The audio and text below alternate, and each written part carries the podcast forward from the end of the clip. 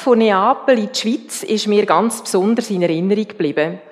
Es ist ein strahlender Tag Es ist so richtig, wirklich ganz klare Sicht. Das ist ja auch manchmal, wenn es schön ist, nicht immer gleich beim Fliegen. Und dann sind wir nachher so richtig Schweiz und über die Alpen geflogen. Und irgendwo hat mich der Flug einfach so berührt.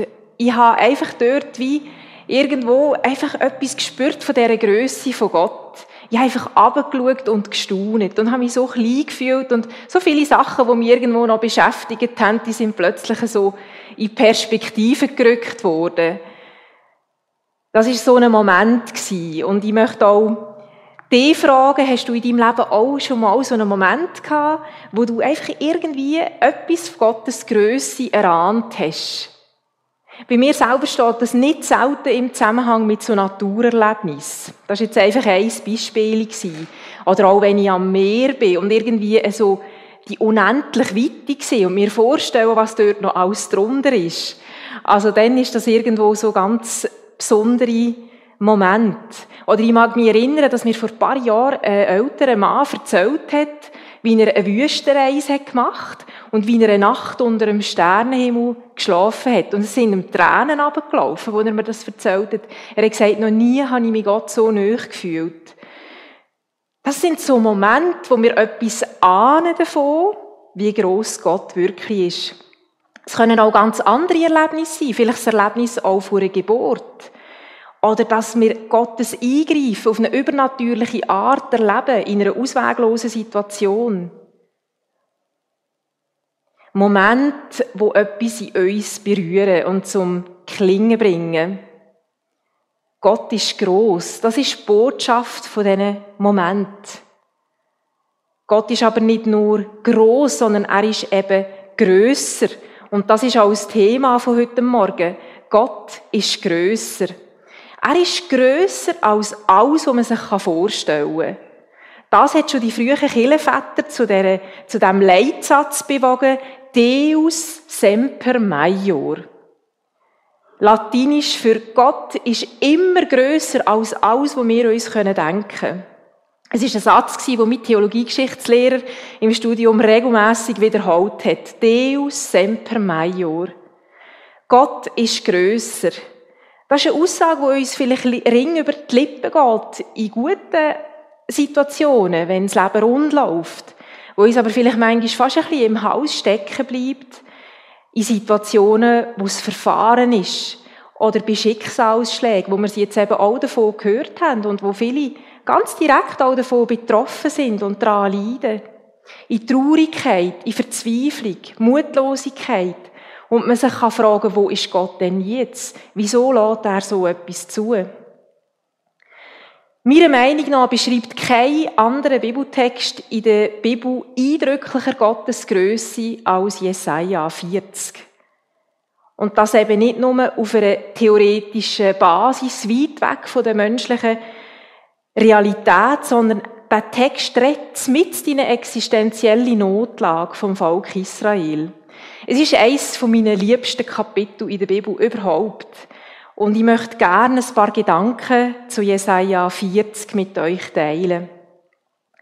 In der deutschen Sprache stehen so Steigerungswörter wie grösser in der Regel im Zusammenhang mit einem Vergleichsobjekt, wo durchs Wörtli als eingeführt wird. Also zum Beispiel, sie ist schöner als ich oder er ist sportlicher als sie und so weiter.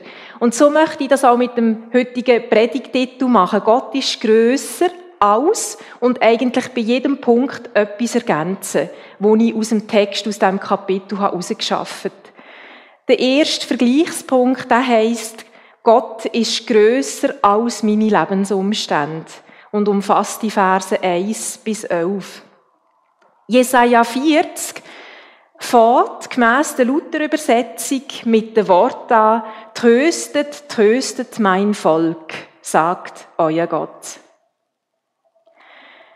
Die Worte kann man nur verstehen auf dem geschichtlichen Hintergrund. Sonst ist das irgendwie ein komischer Anfang von einem Kapitel. Und man muss wissen, was zwischen dem Kapitel 39 und dem Kapitel 40 passiert ist. Dort ist eingetroffen, was Der Prophet Jesaja hat angekündigt, Jerusalem ist durch Babylonier zerstört worden, der Tempel hat nicht mehr existiert und das jüdische Volk ist in babylonische Gefangenschaft gekommen. Das ist ganz viel passiert zwischen diesen zwei Kapiteln. Und jetzt sind die, die deportierten Israeliten schon zwei Generationen in diesem anderen Land, in der Fremde. Jesaja 40 ist also die Botschaft vom, vom Prophet Jesaja als jüdisches Volk fern von der Heimat. Gott selber hat die Propheten immer wieder beauftragt, sie sollen seinem Volk Trost zusprechen und freundlich mit ihm reden.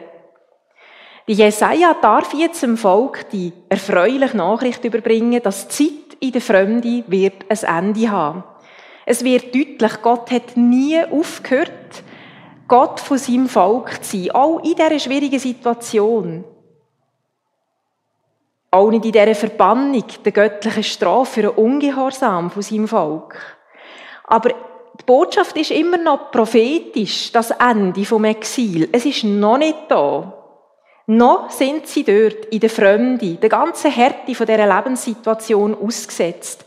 Und genau in diese Situation hinein erteilt Gott in den Versen 3 bis 5 durch seine Propheten folgenden Auftrag. Es ruft eine Stimme. In der Wüste bereitet dem Herrn den Weg. Macht in der Steppe eine ebene Bahn unserem Gott. Alle Täler sollen erhöht werden und alle Berge und Hügel sollen erniedrigt werden und was uneben ist, soll gerade und was hügelig ist, soll eben werden. Denn die Herrlichkeit des Herrn soll offenbart werden und alle Welt wird es sehen, denn des Herrn Mund hat's geredet. Das Volk Israel wird beauftragt, einem lebendigen Gott Raum zu schaffen. Zumindest in dieser Situation, wo sie drin sind. Sie sollen alle Hindernisse aus dem Weg räumen, die im Handeln und im Erkennen von Gott im Weg stehen, wo sie das Wirken blockieren. Es steht, dass sie sich intensiv darauf vorbereiten sollen, dass Gott sie in einem so einen inneren und äußeren Zustand vorfindet, wo seiner göttlichen Heiligkeit würdig und angemessen ist. Die Kapiteleinführung bis zu dem Vers 11 führt zu der grundlegenden Erkenntnis, Gott ist nicht nur in den glücklichen Momenten von unserem Leben grösser, sondern immer, in jeder Lebenslage, auch in der Not. Sein Volk, das sich in der Fremde verständlicherweise auch von Gott hat im Stich gelassen gefühlt, redet er Trost zu und er versichert ihnen, dass er sie nicht aus dem Blick verloren hat, dass ihm die Kontrolle nicht entglitten ist und dass er sich ihnen wird offenbaren, wenn sie ihre Hoffnung und ihr Vertrauen ganz auf ihn setzen. Gott ist grösser, grösser als alle Lebensumstände. Die Zusage gilt auch heute. Auch in deiner Not, in deiner Krankheit, in deiner Mutlosigkeit, in deiner wüsten Situation gilt, Gott ist grösser als deine Lebensumstände. Er hat dich nicht vergessen. Er hat dich liebevoll im Blick. Dir gilt sein Trost heute Morgen. Aber auch sein Auftrag, dass du probierst, in deiner momentanen Lebenssituation seinem Wirken Raum zu schaffen die seiner königlichen Herrlichkeit würdig zu erweisen, in der Art, wie du lebst, wie du denkst und wie du dich in deinem Vertrauen an Gott klammerst. Der Ralf und ich, sind gestern an einer Hochzeit gewesen, und wenn ich mir manchmal überlege, wie viel Mühe wir uns geben, also uns für eine Hochzeit parat zu machen und dass möglichst alles möglichst perfekt ist, dann frage ich mich immer, wie viel mehr hat der König von allen Königen es verdient, dass wir das Beste für ihn geben. Dass wir ihm unsere ganze Ehrfurcht und völlig Hingabe geben. Und genau das wird in der Fortsetzung deutlich. Was noch zu sagen ist, der Text Jesaja 40 ist auch im Hebräisch geschrieben ursprünglich und das ist so eine wundervolle Poesie. Man kann das eigentlich gar nicht wirklich richtig ins Deutsche übersetzen, wie schön die Sprache ist, die dort gewählt ist. Also auch die Sprache, die dort gebraucht wird im Urtext, deutet einfach auf die Einzigartigkeit und die Grösse vom lebendigen Gott hin. Es ist eine Grösse, die der menschliche Verstand nicht fassen kann. Darum der Leitgedanke zu dem nächsten Teil, die Verse 12 bis 17. Gott ist grösser als mein Verstand. Und da lesen wir, wer misst die Wasser mit der hohlen Hand? Und wer bestimmt des Himmels Weite mit der Spanne? Und fasst den Staub der Erde mit dem Maß? Und wiegt die Berge mit einem Gewicht und die Hügel mit einer Waage? Wer bestimmt den Geist des Herrn? Und welcher Ratgeber unterweist ihn? Wen fragt er um Rat, der ihm Einsicht gebe und lehre ihn den Weg des Rechts und lehre ihn Erkenntnis und weise ihm den Weg des Verstandes? Siehe, die Völker sind geachtet wie ein Tropfen am Eimer und wie ein Sandkorn auf der Waage. Siehe, die Inseln sind wie ein Stäublein. Der Libanon wäre zu wenig zum Feuer und seine Tiere zu wenig zum Brandopfer. Alle Völker sind vor ihm wie nichts und gelten ihm als nichtig und eitel. Am Anfang kommen Fragen. Fragen, die probieren, einen Eindruck von der unvergleichlichen Größe von Gott zu vermitteln. Und das ist überwältigend. Es steht zum Beispiel, Gott ist so groß, dass er alles Wasser der Welt in seiner hohlen Hand haben kann. Oder dass er mit der Spannweite von seiner Hand die Himmel umfassen kann. Dass der Staub der Erde Platz in seiner Schöpfkelle findet. Und dass er auf seiner Waage das Gewicht der Berge und Hügel bestimmen Das ist unglaublich. Dann schaue ich meine Hand an und sehe, wie wenig dass ich hier Wasser drinnen behalte und wie klein meine Spanne ist, wo ich etwas umgreifen kann. Wie begrenzt bin ich. Die Fragen in Vers 13 und 14 betonen Gottes Allmacht und seine Allwissenheit. Im Gegensatz zu den Menschen sind ihm keine Grenzen gesetzt. Er ist der souveräne Herrscher dieser Welt. Kein Sterblicher kann seine Pläne gründen und niemand darf sich anmassen, den Weltenmeister zu belehren. Alles menschliche Wissen stammt von ihm. Nur dank den Naturgesetzen, wo Gott bestimmt hat, kann der Mensch vielleicht manchmal etwas erahnen und probieren herauszufinden. Und gleich kann er nur durch schärfste Beobachtungen einen kleinen Eindruck von all dem gewinnen. Gottes Plan, seine Absichten, seine Weisheit, all das ist unergründlich für einen menschlichen Geist. Und wir haben die Sachen doch so gerne im Griff. Wir möchten alles logisch können erklären. Wir sind da auch stark geprägt, so vom, griechischen Denken. Und ich habe so Böckli mitgenommen. Wir möchten gerne so auch Gott manchmal so in ein, in ein Böckli einsperren. Und dass er so erklärbar wäre, wie er ist und wie er funktioniert und dass wir auf alles eine Antwort hätten. Dass wir Glaubensfragen ein für alle Mal könnten logisch und sauber auflösen aber es ist manchmal gar nicht so einfach. Die vorangehenden Sonntage äh, sind wir jetzt dort mit in einer Predigtserie gewesen, über den Heiligen Geist. Schritte in die Freiheit. Ihr seht hier ein paar Titel, wo wir vom Team Geistliche Ausrichtung probieren, ein bisschen besser zu erklären und für uns selber besser zu verstehen, wie ist das auch mit der Dreieinigkeit und welche Rolle spielt der Heilige Geist dort drin? Das ist eine mega Herausforderung, auch für uns. Also wir sind hier ja mit euch auf einer Entdeckungsreise. Und in diesem Zusammenhang habe ich eine berührende Geschichte äh, gelesen vom Kirchenvater Augustin.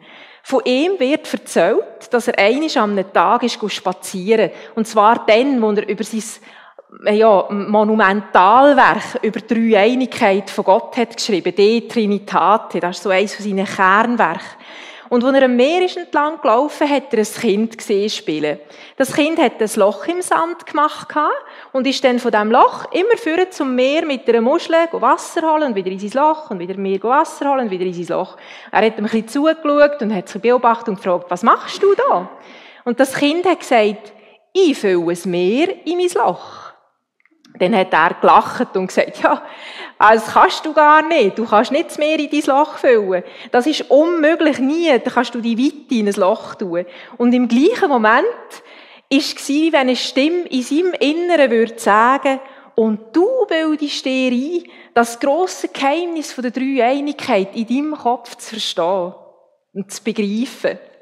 Sehr eindrückliche Episode.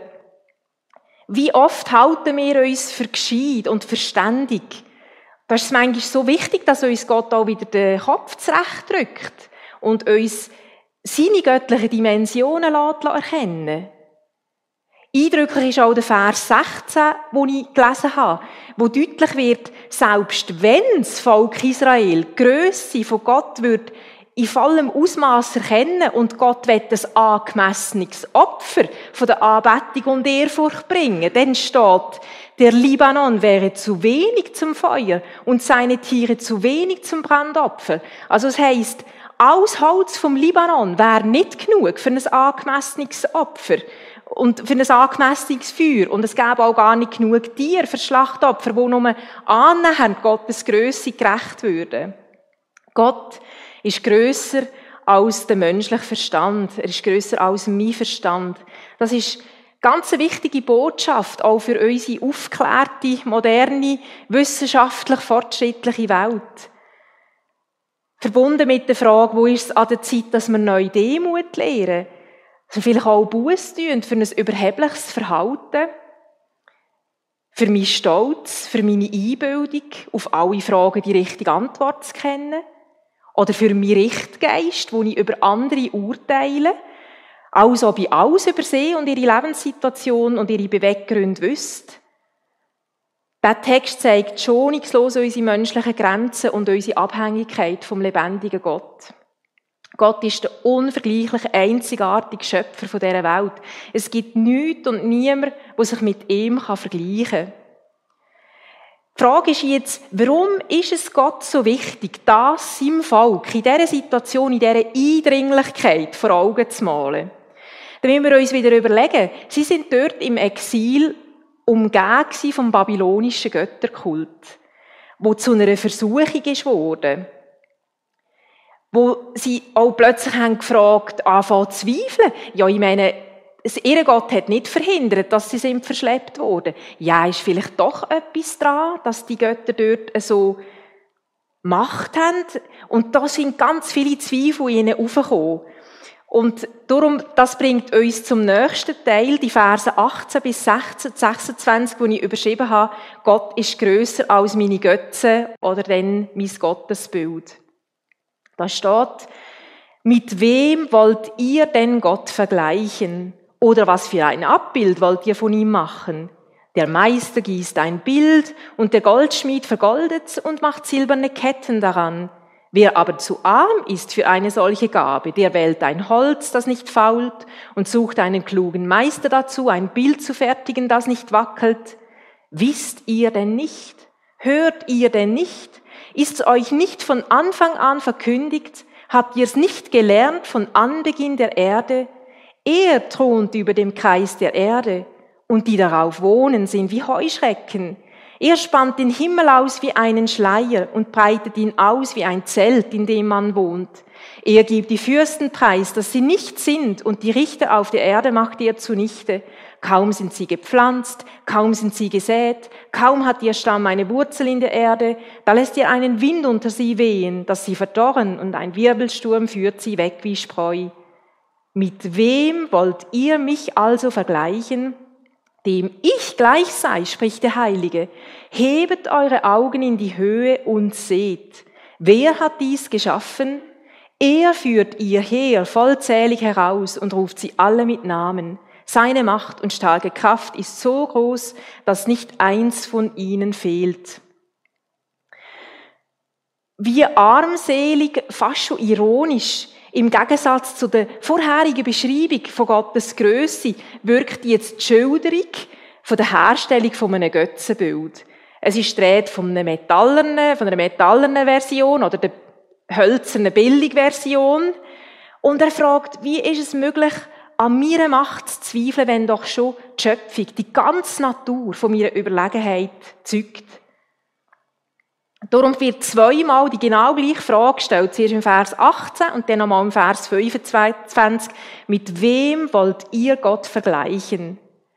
Dass er absolut unvergleichlich ist, zeigt auch der Hinweis auf die Sternenwelt. Das ist gemeint mit «Schaut in die Höhe» und dreht von dem her. Das ist wie bei den Götzen weiter ein klarer Bezug auf Babylonier, weil sie haben als Meister der Astronomie gegolten. Sie haben den nächtlichen Sternenhimmel schon lange im Voraus können berechnen. Ihre Kalender sind ganz genau. Unsere modernen Wochen und Wochentage, die gehen auch auf Babylonier zurück.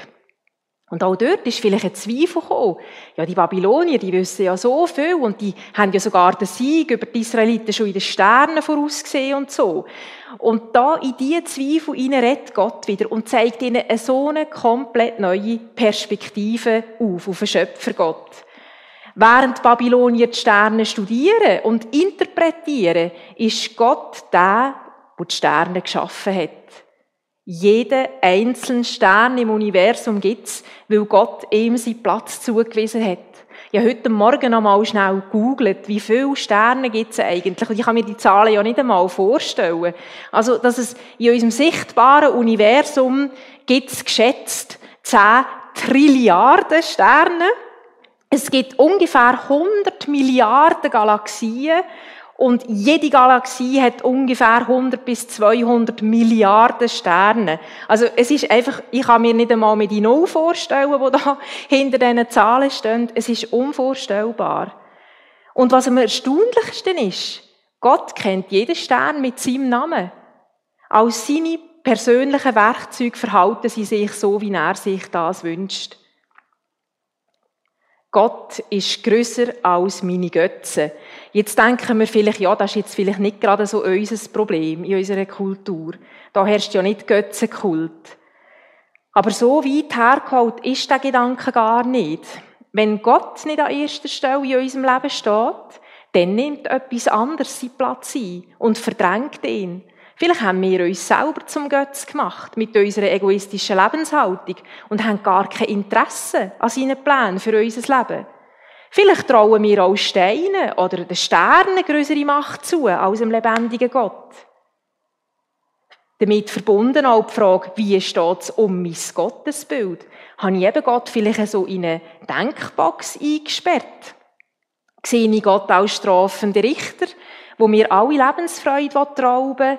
Oder ist er der Gutmütige, der sowieso bei allem, was ich mache, immer die Augen zudrückt? Vielleicht ist es an der Zeit, über Bücher zu gehen und Gott um Vergebung zu bitten. Dafür, dass wir ihn in unserem Leben vom ersten Platz verdrängt haben. Dafür, dass wir uns von ihm Bilder gemacht haben, die nicht seiner Heiligkeit entsprechen. Es ist gar nicht möglich, Gott in ein Bild zu pressen. Er sprengt unsere Verstandes- und Vorstellungskraft. Und mit diesen Anfragen an unser Gottesbild kommen wir zum letzten Teil von Jesaja 40. Und ich bin so dankbar für die letzten Verse, die jetzt kommen. Weil wenn der Text da würde aufhören, dann würde alles irgendwo unbefriedigend und auch bedrückend bleiben. Wir wären zwar vielleicht erschüttert und auch aufgewühlt von Gottes Größe, würden vielleicht unter einem Eindruck und tief beeindruckt nach, also heimgehen und denken, mal, er ist wirklich groß. Aber was machen wir jetzt mit dem? Was bedeutet das für uns konkret? Die Erkenntnis von Gottes Größe ohne die Erkenntnis von seiner überwältigenden Liebe zu uns, die ist gefährlich, weil die birgt die Gefahr vor einer Distanz.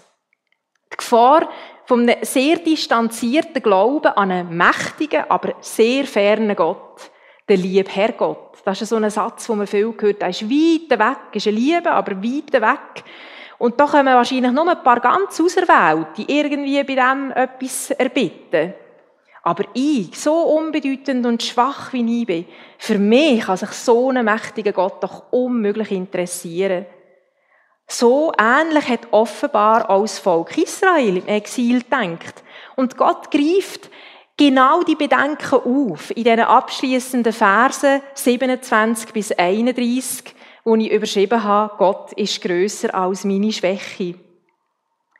Warum sprichst du denn Jakob und du Israel sagst, mein Weg ist dem Herrn verborgen und mein Recht geht von meinem Gott vorüber? Weißt du denn nicht, hast du nicht gehört, der Herr, der ewige Gott, der die Enden der Erde geschaffen hat, wird nicht müde noch matt. Sein Verstand ist unausforschlich. Er gibt dem Müden Kraft und Stärke genug dem Unvermögenden. Jünglinge werden müde und matt und Männer straucheln und fallen, aber die auf den Herrn harren, kriegen neue Kraft, dass sie auffahren mit Flügeln wie Adler, dass sie laufen und nicht matt werden, dass sie wandeln und nicht müde werden. Ja, man könnte sich wirklich fragen, wieso sollte so einen mächtigen Gott, der das Universum lenkt, wo über alles entscheidet, wo die Sterne her lenkt, warum sollte der Interesse an meinem Leben haben? Oder in meine Situation eingreifen? Der hat ja so viel anderes zu tun. Schön finde ich, dass wir keine Anklage von Gott finden, wo er das Bedenken aufgreift von seinem Volk. Er sagt nicht, ach, die Undankbaren und immer der Zweifel. Gott nimmt unsere Fragen und unsere Anklagen hundertprozentig ernst. Aber es ist ihm ein Anliegen, dass er Denkweise korrigiert und Klarheit schafft. Auf berührende Art wird der allmächtige Weltherrscher jetzt da plötzlich ganz gefühlvoll und persönlich. Und wir sehen hier in diesem Text gerade weg seiner Grösse ist Gott das Leben von jedem Menschen, den er in Liebe nach seinem Bild geschaffen hat, so unendlich kostbar. Um das zu beweisen, hat er sein Sohn Jesus Christus Mensch werden er hat sich als grosser, allmächtiger Gott ganz klein gemacht, wie wir zum Beispiel in Philipper 2, Vers 6 bis 8 können lesen, wo über Jesus steht, obwohl er in göttlicher Gestalt war, hielt er nicht selbstsüchtig daran fest, Gott gleich zu sein. Nein, er verzichtete darauf und wurde einem Sklaven gleich. Er nahm menschliche Gestalt an und wurde wie jeder andere Mensch geboren. Er erniedrigte sich selbst und war Gott gehorsam bis zum Tod, ja, bis zum schändlichen Tod am Kreuz. Nichts zeigt die Liebe von Gott zu uns Menschen deutlicher als die Tatsache, dass Gott in Jesus Mensch geworden ist und stellvertretend für die Schuld von allen Menschen am Kreuz gestorben ist.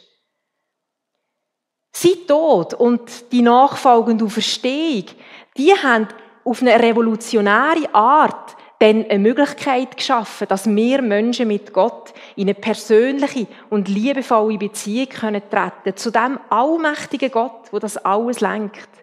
Und es steht in der Bibel, dass jeder, der glaubt, dass Jesus auch für ihn am Kreuz gestorben ist, ihm seine Schuld bekennt und sein Leben anvertraut, ein Kind von Gott wird. Gott ist so groß, dass er aus Liebe freiwillig ganz klein geworden ist so klein, und das ist auch Teil unserer Predigtserie, dass er durch den Heiligen Geist sogar in seinen Kind wohnt. Er, der es all regiert, hat keine größere Freude, als im Herz von seinen Kindern zu wohnen.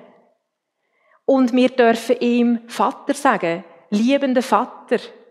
Und darum müssen wir den Ausspruch von den frühen Kirchenvätern, Deus semper maior, Gott ist immer grösser, als wir ihn denken können, ergänzen mit der Aussage, die Franz von Assisi hat gemacht. Der hat nämlich gesagt, und gleichzeitig ist Gott Deus semper minor. Gott ist auch immer kleiner, als wir ihn fassen können. Das ist so eine Herausforderung für unser Gottesbild. Er ist immer grösser und er macht sich viel kleiner, als ich das je begreifen kann. Und das ist etwas, was mich auch im Zusammenhang mit dieser Predigtserie, wo wir den sind, so neu auch berührt hat dass Gott sich so verletzlich klein macht, dass er den menschlichen Körper und die christliche Gemeinde als sein Wohnort auswählt. Das ist einfach unvorstellbar. Das ist der Ort, wo er in die Welt auswirken will. Und wo ich mich wie frage, hat denn Gott nicht einen kleinen schöneren, einen grossartigeren und würdigeren Wohnort verdient als das? Weil die Tatsache, dass sich der allmächtige Gott entschieden hat, in einem menschlichen Tempo zu wohnen, durch das macht er sich auch sehr verletzlich. Der Erfolg von seiner Mission hängt nämlich davon ab, wie fest wir Menschen parat sind, uns auf das einzulassen, was er vorhat. Wie fest wir parat sind, im Wirken von seinem Geist Raum zu schaffen. Nur dann kann Wirklichkeit werden, wo wir auch im Vater unser ja dafür beten, dass sein Reich gebaut wird. Auf dieser Erde schon. Nicht erst später.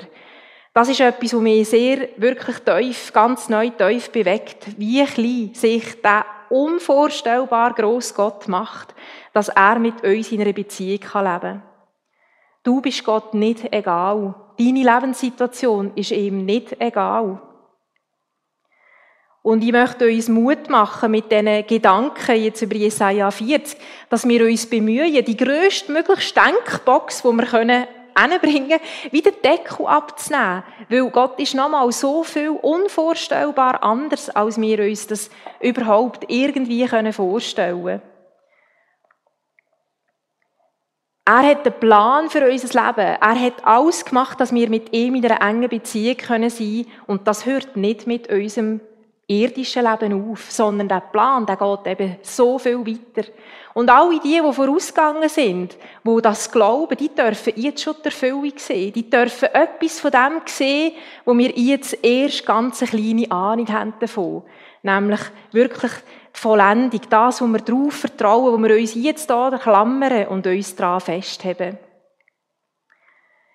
Nimm doch das, was dich im Moment am meisten beschäftigt, Vielleicht deine Traurigkeit, deine Mutlosigkeit, deine Ängste, deine Enttäuschung und setz ganz bewusst die Aussage, Gott ist grösser als an Satzanfang. Klammere dich an das Versprechen, dass Gott selber dir hilft und bitte ihn, dass er dir einen Glauben schenkt, wo immer tiefer geht, und ich habe euch da noch so zur Verteufung hinten beim Ausgang liegen die Zettel auf, oder selber für euch die Punkte, die ich gesagt habe, mit den Versangaben, und dann auch noch leere Ziele, wo ihr eben könnt, Gott ist grösser als euch ausfüllen. Und dann eben, Gott ist so groß und Gott macht sich so klein. Und zu dem Deus semper minor, es gibt ja die Minor-Schöckeli.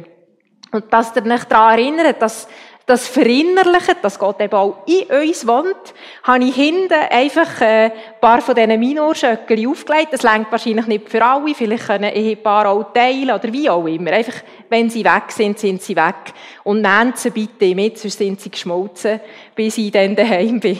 Genau, einfach das noch alles für euch zur Verteufung. Und ich möchte einfach jetzt zum Abschluss nochmal die allerletzten Verse von Jesaja 40 lesen, und möchte einfach euch ermutigen, in dieser Situation, wo ihr sind im Moment, wo ihr steht, hebt euch an dem fest, dass das Gute, wo Gott euch möchte schenken, dass das weitergeht bis in die Ewigkeit. Der Herr ist ein ewiger Gott, der Schöpfer der ganzen Erde. Er wird nicht matt oder müde. Sein Verstand ist unerschöpflich, unergründlich. Er gibt den Erschöpften neue Kraft. Er gibt den Kraftlosen reichlich Stärke. Es mag sein, dass selbst junge Leute matt und müde werden und junge Männer völlig zusammenbrechen. Doch die, die auf den Herrn warten, gewinnen neue Kraft. Sie schwingen sich nach oben wie die Adler, sie laufen schnell, ohne zu ermüden, sie werden gehen und werden nicht matt.